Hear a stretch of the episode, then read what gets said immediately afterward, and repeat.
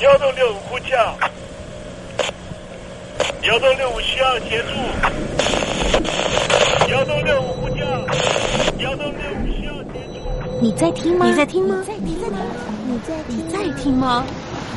人生如航行，去与返，载满多少故事？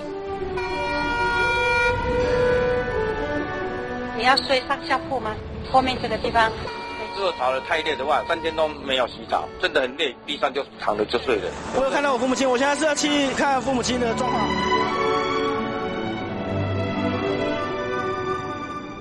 聆听故事湾，让每个故事找到属于自己的码头。我到了那儿以后，我们就往妈妈家去。我一到那边，就感觉我妈妈已经她能够活活下来都不容易。我知道，他没他没跟我讲，我也不敢问，好好苦。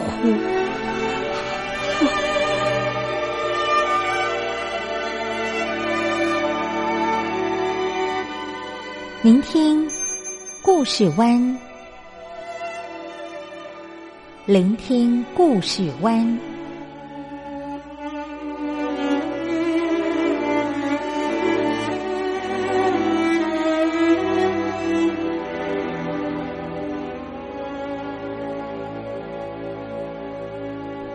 故事总有一个停泊的港湾。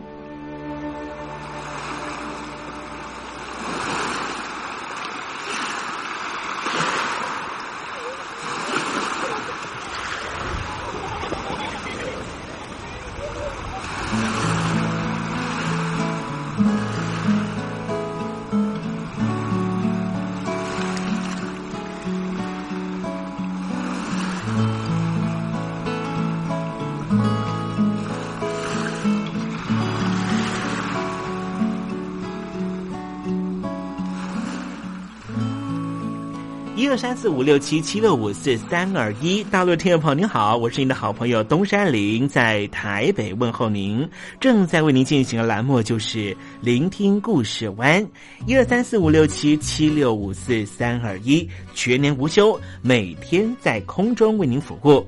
您在每天的凌晨三点十分，或是傍晚的六点十分，都可以在光华之声频道收听到这个栏目。聆听寰宇趋势，不用太多解释，因为聪明的你心中自有诠释。亲爱的听众朋友，我们的节目早晚各一次，听众朋友你可以选择最适宜的时间，和东山林共度这短暂的五十分钟的时光，就在光华之声的频道空中相见。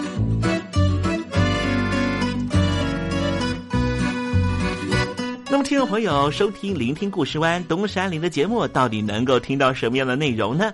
尤其啊，我们环宇全世界，焦点放到神州大陆啊，光是整个中国大陆呢，就有将近九千家不同的大大小小的电台了。我们的节目到底有什么不一样的地方呢？嗯，让东山林自吹自擂一下吧啊。宫中频道何其多，赵钱孙李挺能说。热点平地上直播，仔细听来差不多。直播室外领导多，你说他能怎么说？开场才说茶黑窝，碰上土狼不敢摸。主播低头翻翻稿，导播左右反复搓，想到孩子泪婆娑。好了好了，都别说，且听东山林怎么说。东山林不是红太狼，也不是那喜羊羊，亲亲海上一叶舟，才能自在自在说。客官呐、你拉把椅子随便坐，袒胸露背床上卧，怎么自在怎么做，就当这是自己家，自己家。睁大眼睛，show time！Hello，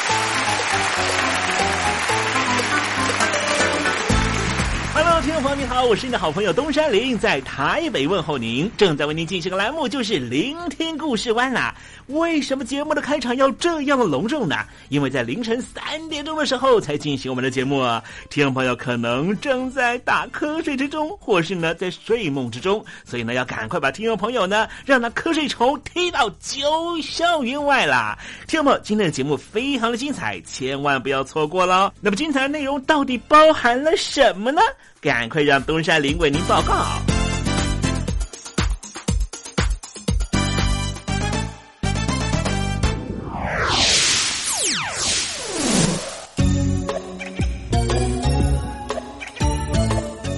星期一，星期一，猴子穿新衣。在二十一世纪啊，人们对于资讯的需求呢，真是非常的迫切。因此呢，任何的管控呢，都没办法百分之百的封锁它。这些讯息呢，就像水一样哈，会呢水往低处流的滴渗到任何一个遭到禁锢的一个体制里面。不光是这个世纪，上个世纪，即便是共产主义如此的监控着国家的情况之下。罗马尼亚仍旧有他们的方法，把国外那一些能够引起共鸣的欧美电影传到罗马尼亚。当时呢，罗马尼亚呢有一个女生的声音啊，听说是全罗马尼亚人都知道她是谁。这个人是谁呢？待会在时政你懂得的环节里面再告诉大家。那么今天节目的下半阶段要为您进行的环节就是文学星空了。我不过是用来炫耀别人的小饰品。谁是你的小饰品？我是彤彤。不要当别人的小饰品，也不要做人家的大花瓶。希望你和彤彤一样勇敢做自己。我心里的话，也希望你倾听。邀请您收听东山林的节目。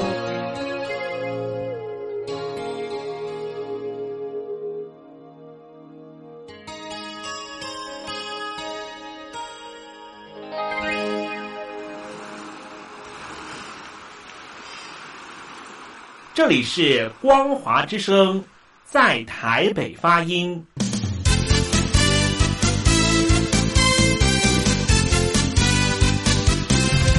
现在，请习近平同志讲话。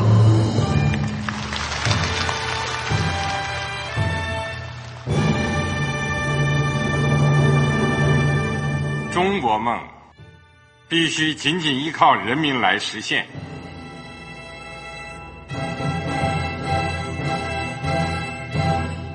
好国民得关心家事、国事、天下事。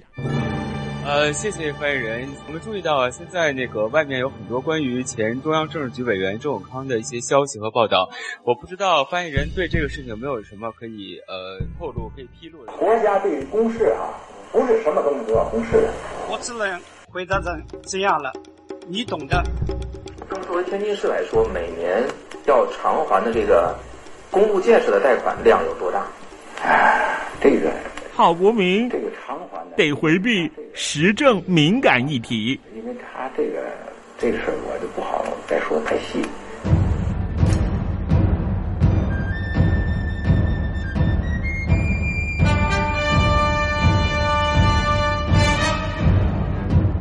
我们要坚持人民当家作主，坚持人民主体地位。任何官方不宜说太细。期望您体谅的话题，尽在时政，你懂的。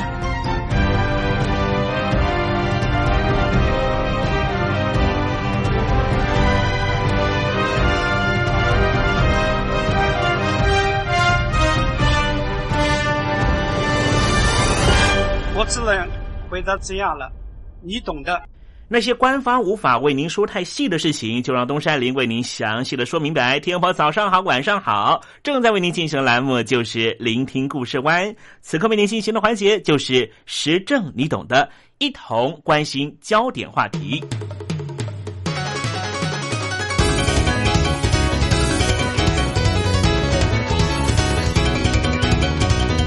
在台湾啊，电视史上最家喻户晓的声音，指的恐怕就是盛竹如了。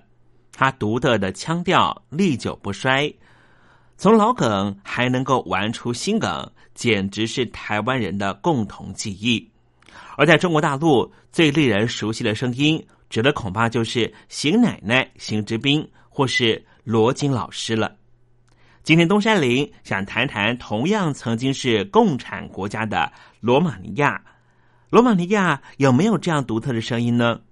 有的，这个人的声音啊不算好听，细细尖尖的，还有点破音，但是却是共党独裁下八零年代最具代表性的声音。有趣的是，当时只闻其声，不见其人。观众也只能够凭着想象力来揣测这号人物的真实面目。一九八九年，东欧共产政权纷纷垮台，即便是东欧政权最独裁、对外封闭最强的罗马尼亚，也在独裁者西奥塞古惨遭处决之后，蹒跚的步上自由民主化之路。因此，资讯流通不再受到国家机器的严密管控。高压独裁下不敢说的秘密，也终于重见天日。我指的是什么呢？我指的是原来啊，帮超过三千部盗版电影翻译配音的藏镜人，就是伊琳娜·丹斯特尔。现在已经六十多岁的伊琳娜，在罗马尼亚影视圈算是非常活跃的知名人士。她的影视事业可以追溯到共产专制的八零年代。当时他受雇于罗马尼亚国家电视台，他工作啊就是协助广电政治检查的小小翻译员。幸亏同事暗中牵线，伊琳娜开始私下接一些让他既期待又害怕的外快。每天下班之后，伊琳娜就会秘密前往一间布满仪器的地下室，坐在荧光幕前面，一边欣赏电影，一边对着麦克风临时翻译。电影对白，这些在罗马尼亚绝对看不到的西方电影，都是由一名政商关系良好的商人，叫做提奥多·萨福尔走私进来的。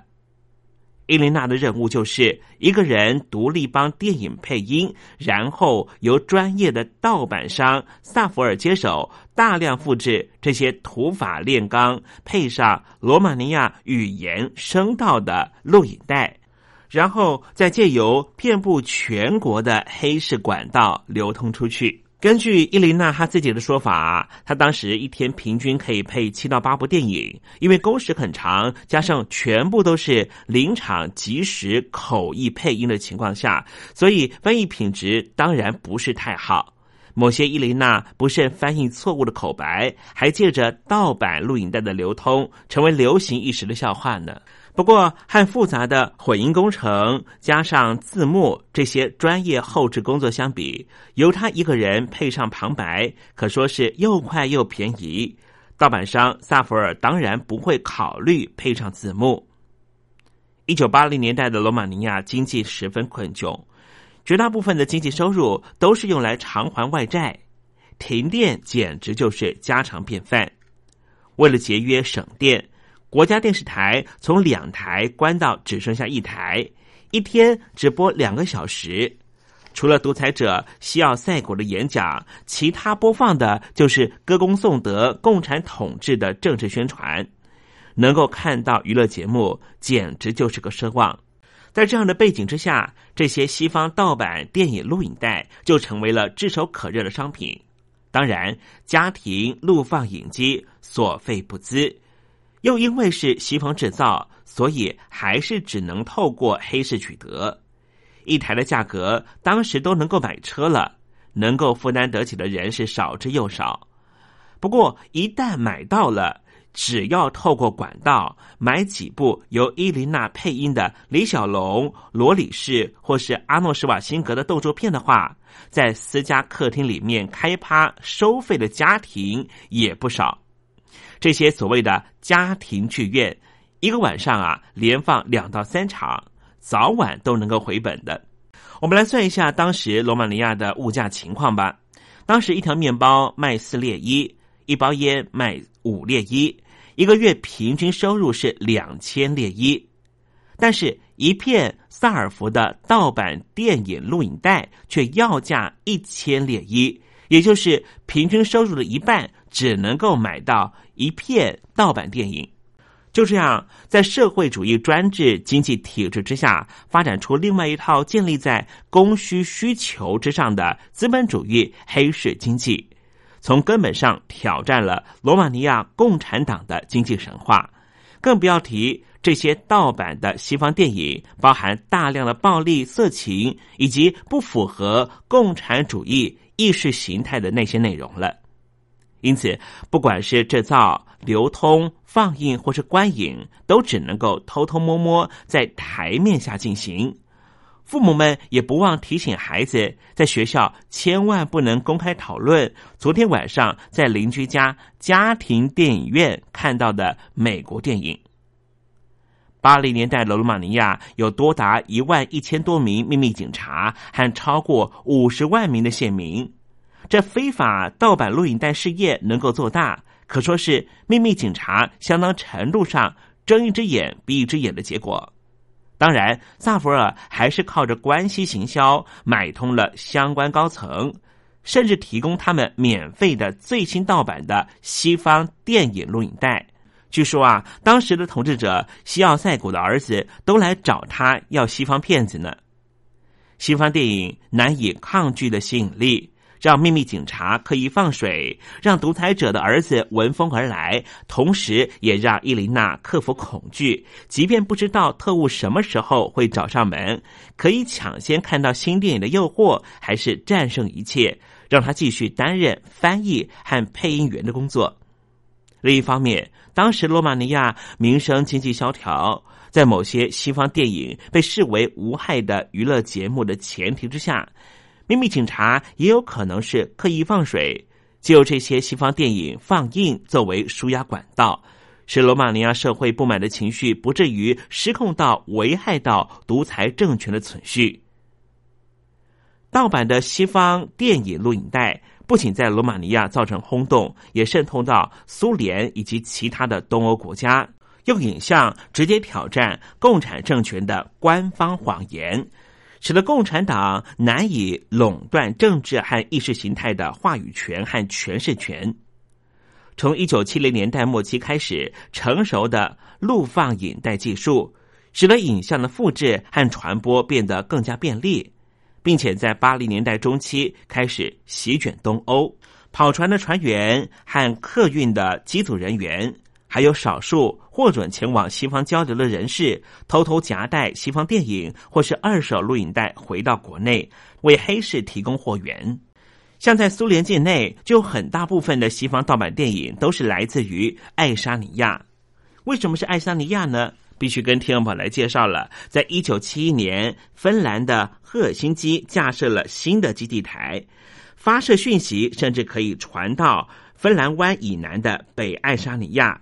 因为家家户户都开始改造电视机，架设天线，为的就是能够接收到芬兰的电视节目。因为爱沙尼亚文和芬兰文相当接近，能够听懂并不困难。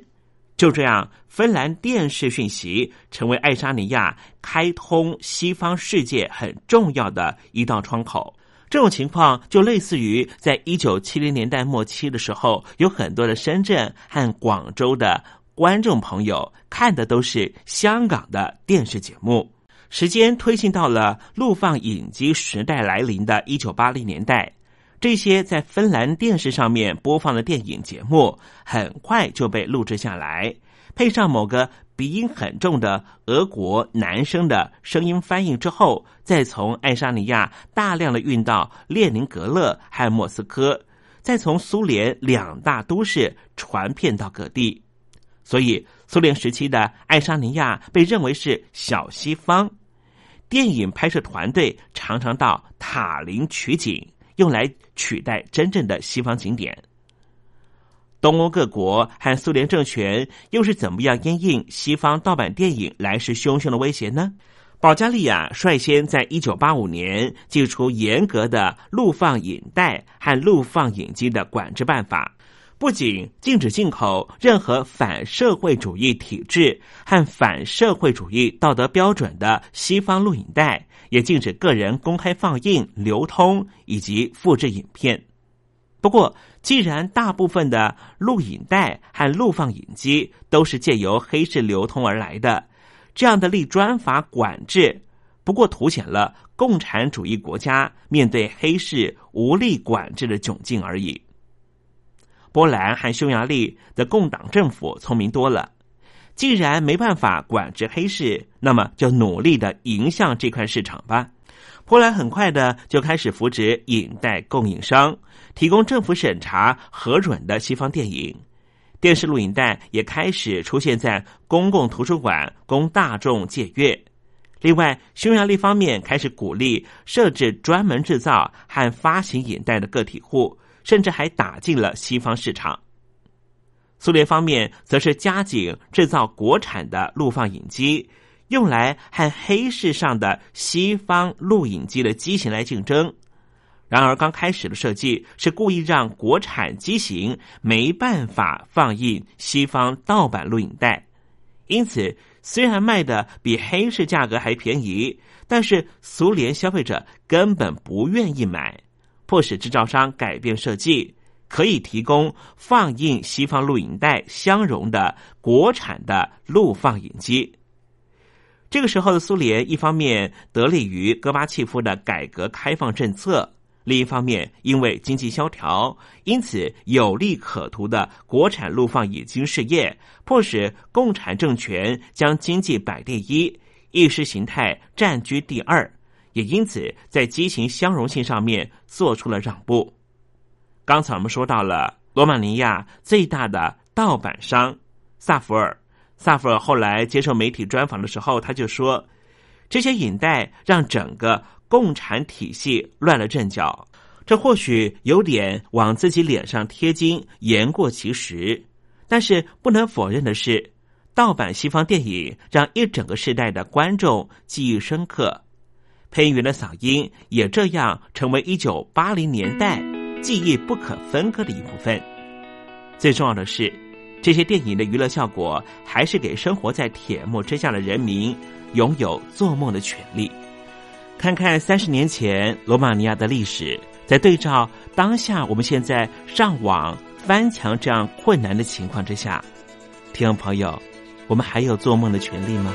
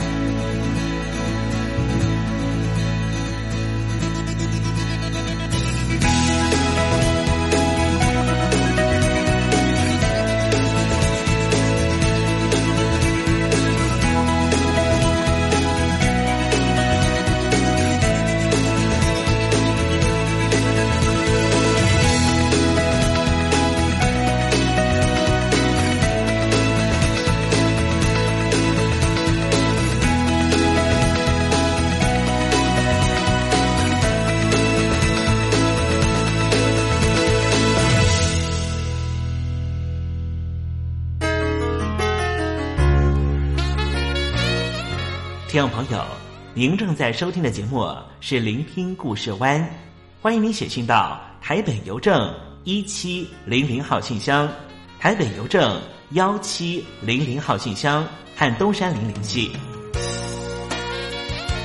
东山林就是东边的山里有只麒麟的东山林，东山林等候您的来信哦。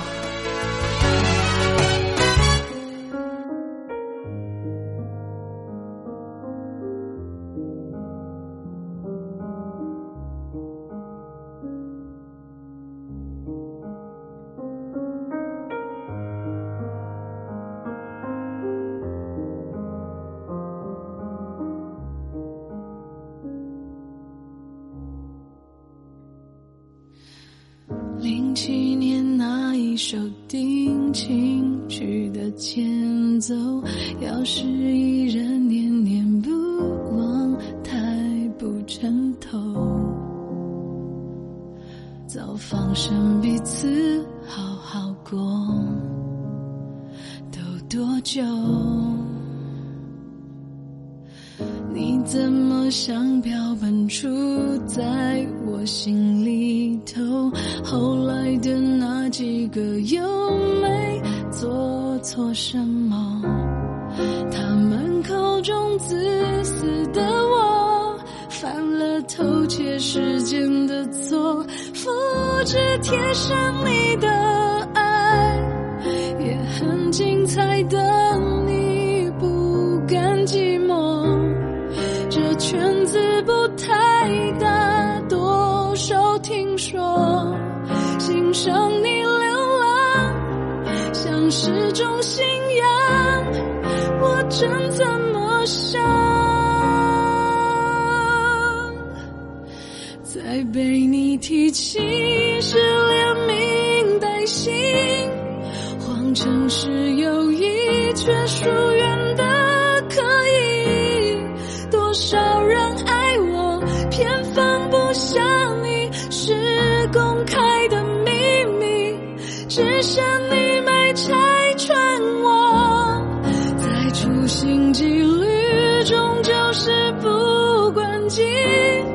哪来的勇气？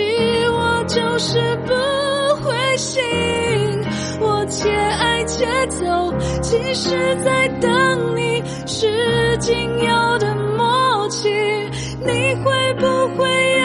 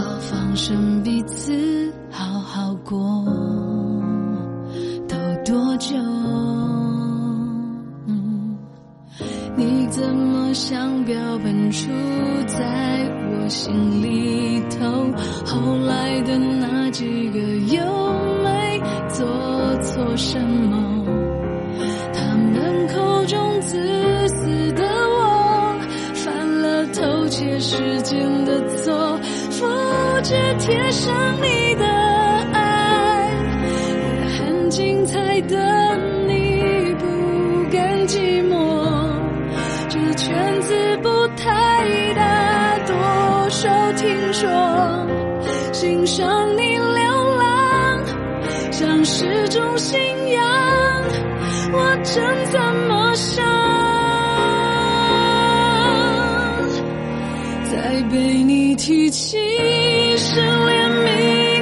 名带姓，谎称是友谊，却疏远的可以。多少人爱我，偏放不下你，是公开的秘密，只剩你没拆穿我。在处心积虑中，就是不关己，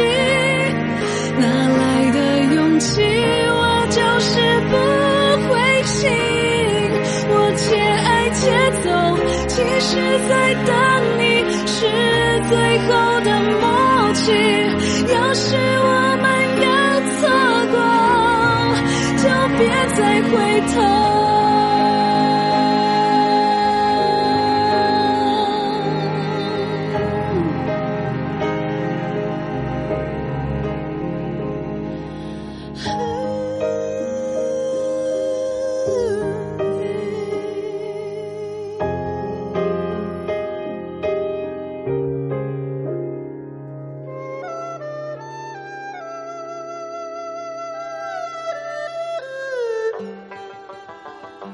这是两岸中国人都喜欢的一首歌。小城故事多，充满喜和乐。如果主持人播错了速度。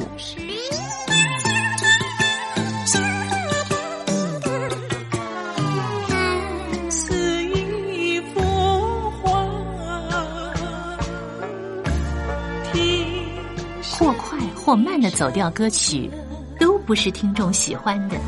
人生境界真善。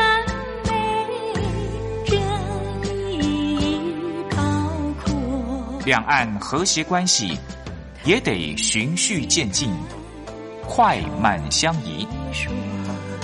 小城故事真不错，请。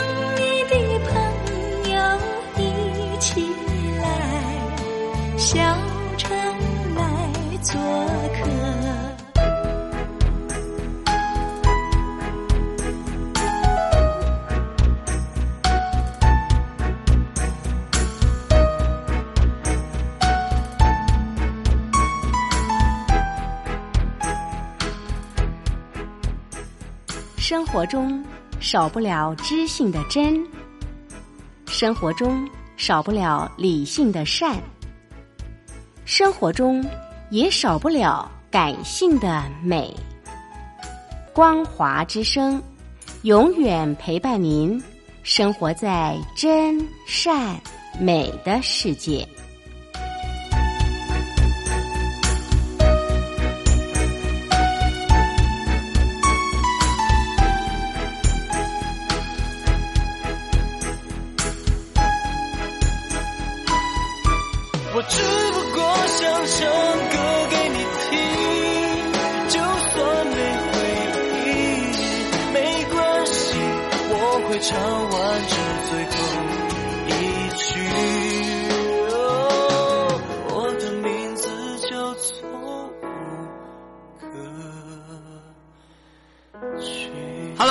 的听众朋友，你好，没错，我就是吴克群。不管你现在在做什么，不管你现在在哪里。吴克群和光华之声在台北问候你。我只不过想唱歌给你听，用尽我全力，一首歌。这里是光华之声。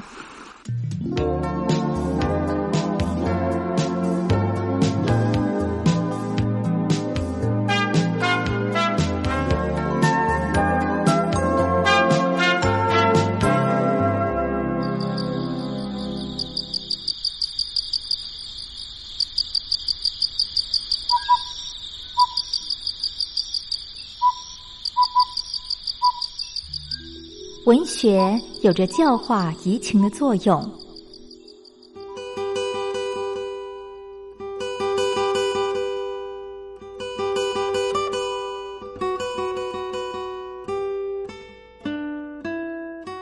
它开辟了你我的视野，转变我们的气质，陪伴我们度过生命中的每一段起伏跌宕。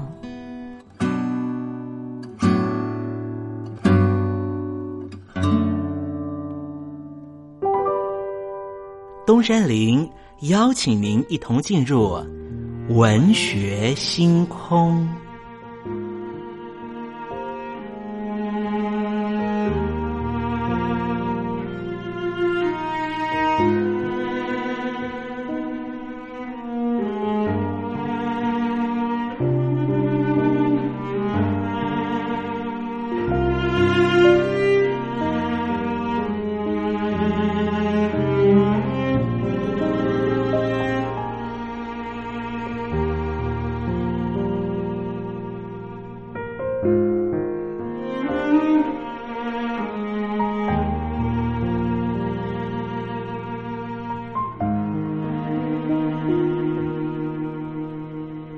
文学星空，文学啊，带给人类的不是抽象艰涩的僵化信条，而是活生生的生命经验。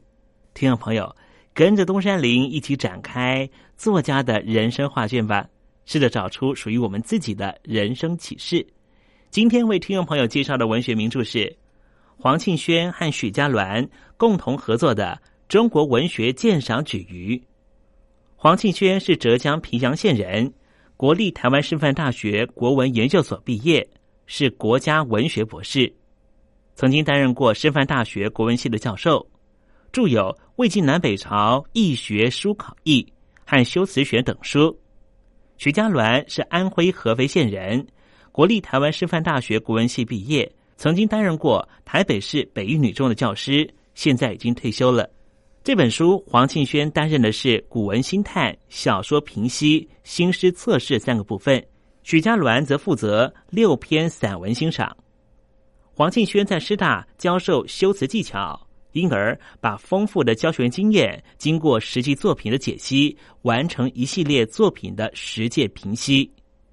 古文部分选出五篇：公孙弘的《新学义》，司马迁的《管晏列传》，刘俊的《自序》，柳宗元的《始得西山宴游记》，以及苏轼的《赤壁赋》。小说部分则是吴承恩的《西游记》，白先勇的《梁父吟》，陈玉夫的《渔歌子》。新诗的部分则有雅璇的《深渊》。许家鸾老师解析的，则是《儒林外传》的第一回弃子中的王冕，朱自清的《春》，背影，易家乐的可爱的诗境，杨家洛的《江滨狂想曲》和陈之凡的《诗根的兰花》。对于不同文类的解析，是讲究实用批评者需要适度调整的一套渡人的标准。编撰者虽然说是在文学园地里探幽寻访的记录。却也记录下探访的诸多方法，帮助也想要寻找一片山水世界的人去探访，能够享受其中的山水情趣。这些方法大体包括了作者和他的创作情境的解析、创作技巧的综合分析，以及文学作品的旨趣和艺术效果。经由这些包含外围和内在的层层解析，达到鉴赏作品的目的。从选文的取样来说，五篇古文中刚好有议论、传记和游记，因此按照文章性质采取适宜的解读法。有的着重于文学制度，有的着眼于人物传述，也有从局部字值、机理脉络到结构来呈现作者为文的旨趣。确实让喜欢读古文就只做。字句翻译的翻译者发现，一篇架构确实有它值得鉴赏的地方。对于小说，则以整部为主，不论古典或现代，长篇或短篇，在评析之中，分别按照小说理论解析情节发展、人物象征和题材体旨，非常全面性的解说这部小说的独到之处。最值得讨论的是现代诗。由于从诗的修辞入手，然后说明它的意义，尤其是雅璇的作品一向难懂，从中文性的训练也可以读出另外一种读法。散文的部分则是表现出一位资深的中学国文老师以散文技巧带领同学的导读式写法，依照文章的性质进行字句结构、主题的分析。也列举有用的参考资料，有助于解读。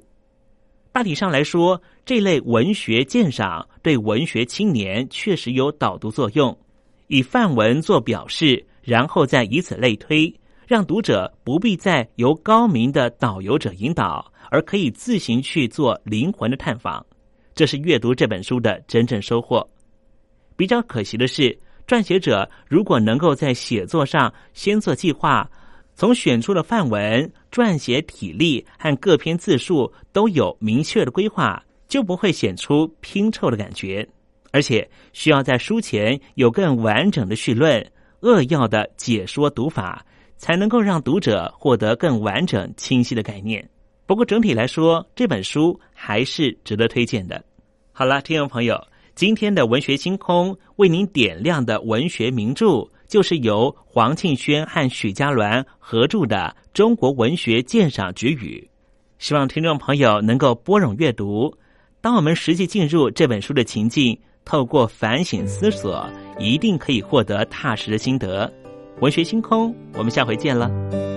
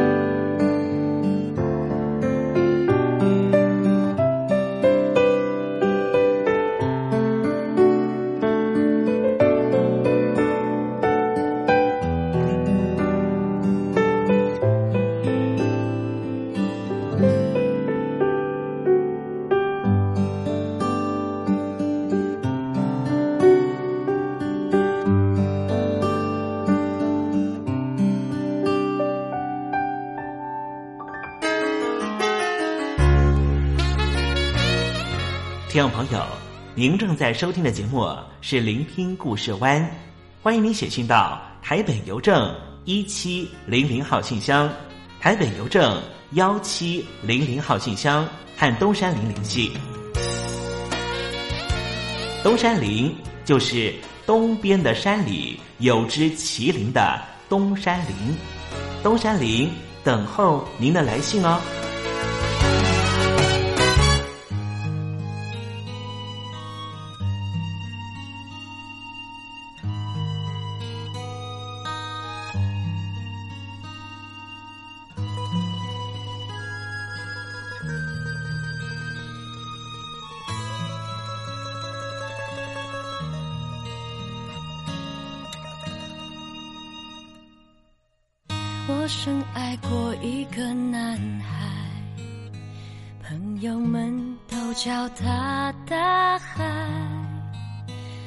常说自己是鱼的后代，所以向往自由自在。他说原来的海是甜的，因为鱼的眼泪味道。才更改。我迷上他的风采，他恋上我的坦白。我们以为爱不会变坏。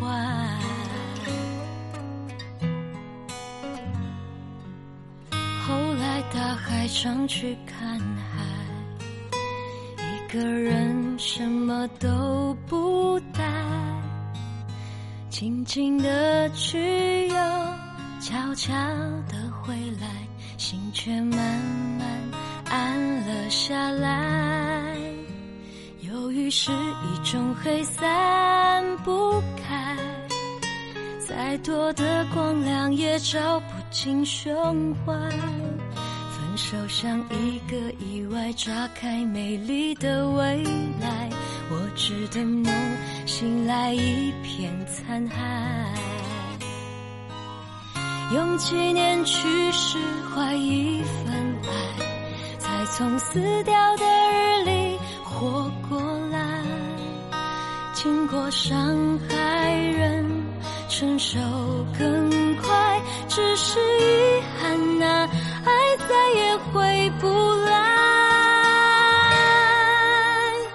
每年分手的纪念日，他会寄来一只贝壳当礼物。我贴近耳朵，那回音像有人在哭。我想。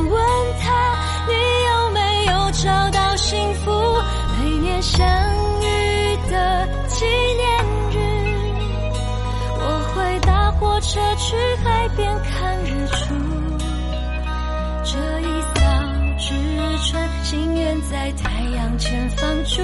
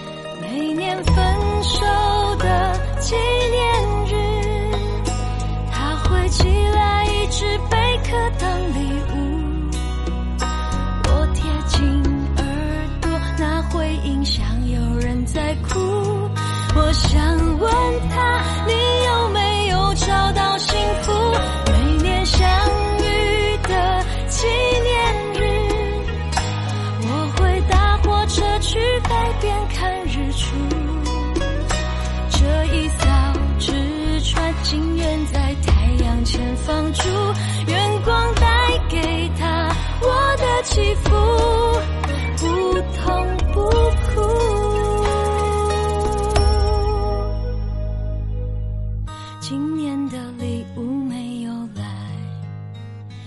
我猜他已走出我的爱，不知道那个聪明的女孩能把他的心锁打开，结局却从朋友那传来，说他又像大海，从此没回来。望着窗外，我抱着贝壳哭在一块，突然想起他说他是鱼的后代。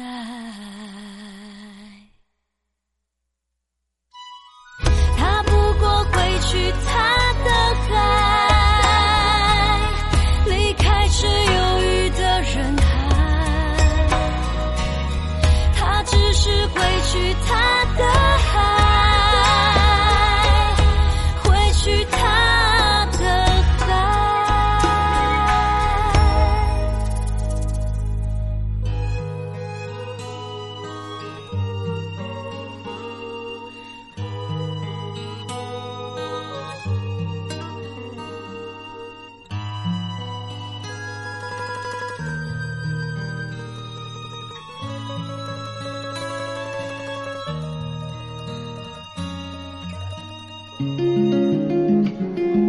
杨柳青青着地垂，杨花漫漫搅天飞。